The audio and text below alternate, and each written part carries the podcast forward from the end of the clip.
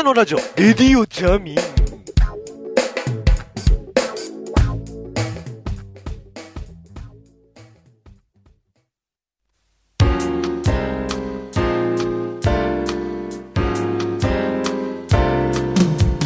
レディオジャム。ウィワナビユアナンバーワン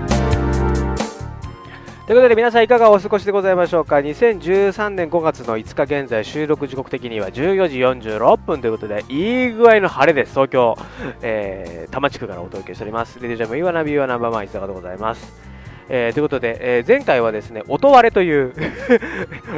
ネットラジオ業界で一番あっちゃいけないことをやってしまいましたが、まああのたまたまですね、えー収録のこうミキサーが使い始めだったということもありまして、えどのぐらいのボリュームでやっていいかを全くつかめなかったというところでございまして、まあ、今日はうまくいってるといいなという感じでございます。今、あの波形見ながら番組撮ってるんですけども、波形見る限りだと結構ギリギリですね。ちょっともうちょっと音ちっちゃくてもいいのかな、ぼあのマイクの音がね、こんな感じでいかがでしょうか？はい、ということでやっていきたいと思いますけれども、ちょっとね、耳のね、耳当てが若干あんまり調子が良くなくてですね、ボボロボロになっておりまして、ヘッドセット買い替えなきゃなとか思ってたりとかもするんですけど、まあ、買い替えなくてもいいか。あの、耳当てのところだけね、サウンドハウスで売ってないかな。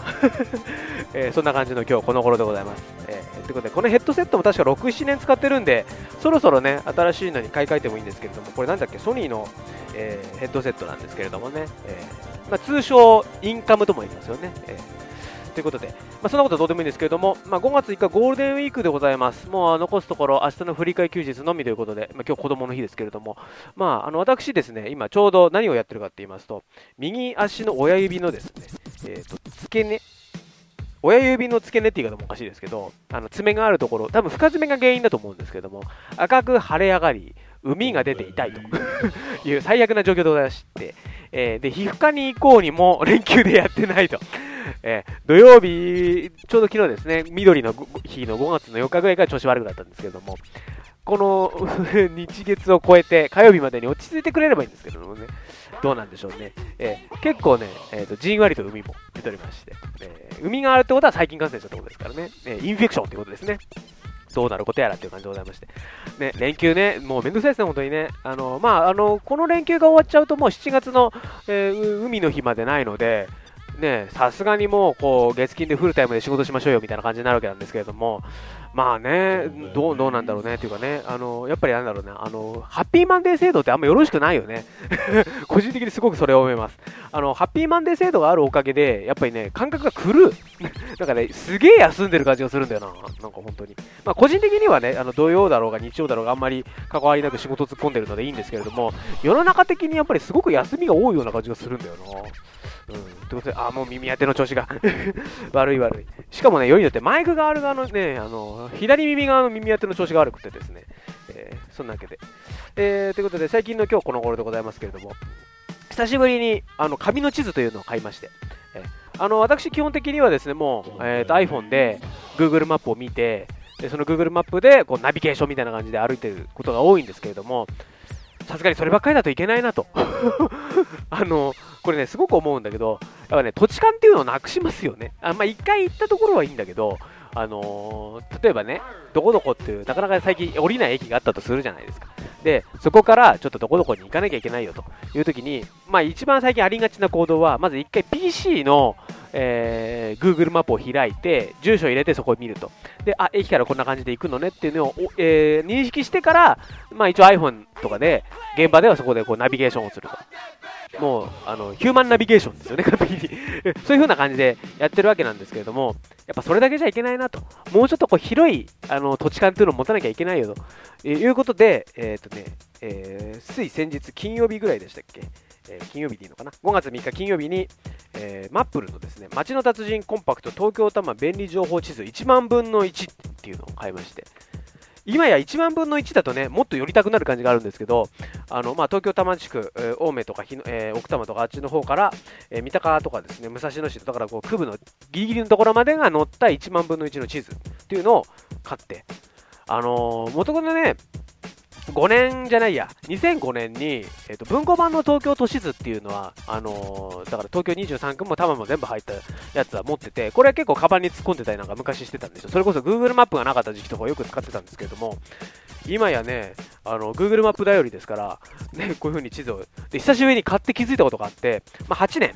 その前の地図を買ってから8年経つんですけれども、まあ、建物がないね。びっくり。まずね、あのーまずね、これびっくりしたのが、南武線の西府駅が2005年の地図にはないんですよ。この都線路線、鉄道路線図の中で。あの、ヤホとブバイガーラの間に新しい駅ができちゃったっていうね、いうことがあって、おみたいな。まずこれが1個あって、で、まだまだいっぱいあるんですけども、郵便局が郵政公社だったっていうね。この、ね、だから衝撃の事実みたいな。えもう郵政公社ってその名前なんだっていうね。で、えっ、と、秋葉原の地図をね、開くと、えーえーじゃあ、えーガイドブックを皆さんね、えテキスト、文庫版東京都市図小文社、2005年5月5版4釣り発行後、皆さん、お持ちの方開いていただいて、こちらのですね、えこちらのテキストですから、こちらのテキストの、えー29ページを開いて。大学受験ラジオ講座的なことやってますけども、これ見るとね、すっごい秋葉原って変わったなと思うのは、まずね、つくばエキスプレスが05年8月開業になってるんですよ。だから今年の夏でちょうど8周年で、この地図、だから2005年5月の中だとまだできてなかったと。これがまず一つね。ということで当然なんですけど、秋葉原駅にあるのは秋葉原デパートなんですね。で、秋葉原駅の横には佐藤無線があるんですよ。もうね、で、えっ、と今、あのー秋葉原駅の目の前にある、UDX ビルも建設中。でその後ろにある秋葉原クロスフィールドも当然建設中と。で、東京三菱銀行の建物の形がちゃんと入ってるっていう。これはね、意外。これ結構意外。ね、で、あのーそんなのはもう当然で、まあ、多摩地区もね、あの八王子の方で再開発ビルが建ったりとかしたので、当然そういうのも2008年の段階では入ってないわけですよ。あ2005年の段階では。で、今、あのー2005年の、えー八王子の、えー駅前とかを見るとですね、えー普通に何にもないですね。バッテンってマークがついてます。えバッテンって凡庸でな、これ何の意味なの？これは、えー今地図を実際に開いております。ペーパーノイズ入るのかな？えっ、と、バッテン、交番。交番があるだけってことになってますね。商店街とか、まあ、えーそういうのもないということになってまして、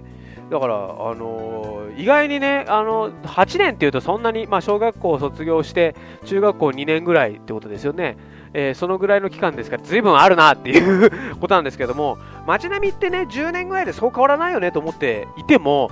やっぱりね、大幅に変わってるんだなというところでございますよ。えーまあ、さすがにね、あの新橋とかあっちの方まで来ると、日テレもさすがにお引越しをしてるしみたいな感じで、まあ、あのこれからね、お引越しをするテレビ東京はどうなるのみたいな話は、ま別にいいんですけれども、まあ、そういうのはあったとしてもですね、やっぱりね、街、やっぱこれ8年ぐらいでずいぶん変わってるんで、やっぱ地図はあの更新しなきゃダメだなと。やっぱね、ネットの地図ってのは、常に最新のデータが入っているので、やっぱそういう街の感覚っていう、こう、なんていうの、あの定点的なものってなかなか追えないですけれども、やっぱ紙の地図で見るとよくわかるっていうね、えーそうですよ。東京多摩地区もね、あの結構あのビルが立っちゃ潰しちゃ、立っちゃ潰したみたいなところがあるので、そういうのがね、反映されてるということで、えーで、しかもこの地図をですね、私は本屋さんで、えースイカで買いまして、多分ね、2008 2005年頃はスイカで本買うなんてなかったですよね。えーその辺もちょっと新しいなと。新しいなというか、まあ、今となっては当たり前なんだけど、あのそういうところでございますよ。えー、本当だから2005年ぐらいまでは、まだギリギリ CD とかが、まだね、流通でちゃんと頑張ってた頃ですよね。もう今や CD の売り上げのひどいことひどいことみたいなね、感じですもんね。ねで、オンラインが売れてんのって言われると、まあ、売れてんだろうけど、みたいな感じですもんね。はい。そのわけで、東京多摩便利情報地図、えー1万分の1、こちらの方お買い求めになって、ね。ちょっとでも紙をもうちょっと薄くしてほしいかな。そうするとなんか持ち歩きやすいですよね。最近、超軽地図みたいの出てるじゃないですか。あの、要は、えっ、と、ね、すごい軽い紙で印刷をしてみたいなやつがあって。で、雨に濡れるとびしょびしょにやられる割にはそこ、そんなにねえみたいな感じの地図なので、うん。なんか、消防車さんお願いしますみたいな感じはありますけれどもね、軽いとやっぱ持ち歩きやすいんでね。今、敵はだって、こいつのね、敵はもう iPhone とかですから、スマホですからね、えーなんかそこら辺もちょっと考えていただけるといいかななんて思ったりするところでございます。えーね、ということで、まあえーちなみに本屋さんには行くんですけれども、最近結構読んでる本はほぼ電子書籍になってまいりまして、しかもあの自炊っていう やつですよ。え自分で米を炊くと書いて自炊ですね。著作権法的にはグレーだって話があるんですけども、あれはどうなんでしょうね。自分で買った本を自分でやると、グレーなのね。まあいいや。で、あの、そうそうそう。最近ね、iPhone とかで本を、文庫本とかを読むわけなんですけれども、あのー、やっぱりね、iPad mini 便利。iPad mini って、ちょうどね、画面をこう横文字にしたときに、文庫本を見開き2ページじゃないですか、ちょっと開いたときね。見開き2ページとちょうど同じ大きさなんですよ。なんで、あのちゃんとしたこうブックビューアみたいなやつを使うとですね、こう文庫開いてる感じでバンバン読めると。で、まあ、もちろんね、あの片手で読むわけにいかないんで、あのあんなね、板を 片手に持つわけにいかないんで、こうね、持つのはなかなかホールディングが大変なんですけれども、やっぱそれで慣れちゃうと紙の本が読めなくなってくるなっていうのはありますな。うん。まあもちろんね、目が悪くなるってところはあるんですけれども、ね、私、左目の視力が0.1以下という私のですね、さらに視力が悪くなっていいのかってところは確かにあるんですが、あのやっぱりね、一回電子書籍とか慣れちゃうとダメね。あとね、2000ページぐらいある、その、えっ、と、専門書籍みたいなやつあるじゃないですか。その、えーそれこそ DSM 的な やつとかは、あれはね、電子化するとすごく便利ですね。えー英語版でもね、読んでやろうって気になりますからね。2000ページぐらいあっても。あの、やっぱその辺はね、やっぱ世の中時代、どど徐々に徐々にそういうね、タブレット端末とかにな、便利だなっていうふうに思うようになります。本当に。使ってるとね。とはいえ、タブレット端末が5年後に生きてるかどうかって言われるとまたちょっと難しいところだけどね。はい。ということで、一旦お知らせです。インターネット放送局ニンニン乳首石川義弘犬山犬子田中克樹宮川勝渡辺兄バカチン三股他多数出演中のインターネット放送局ニンニン乳首は 2219.jp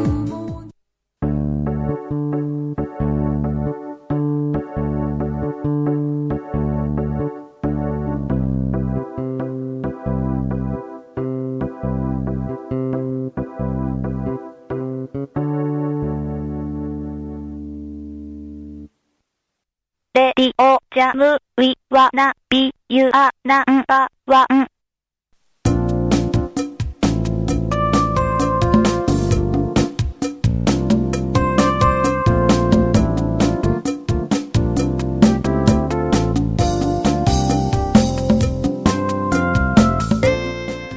はい、ということで、皆さんいかが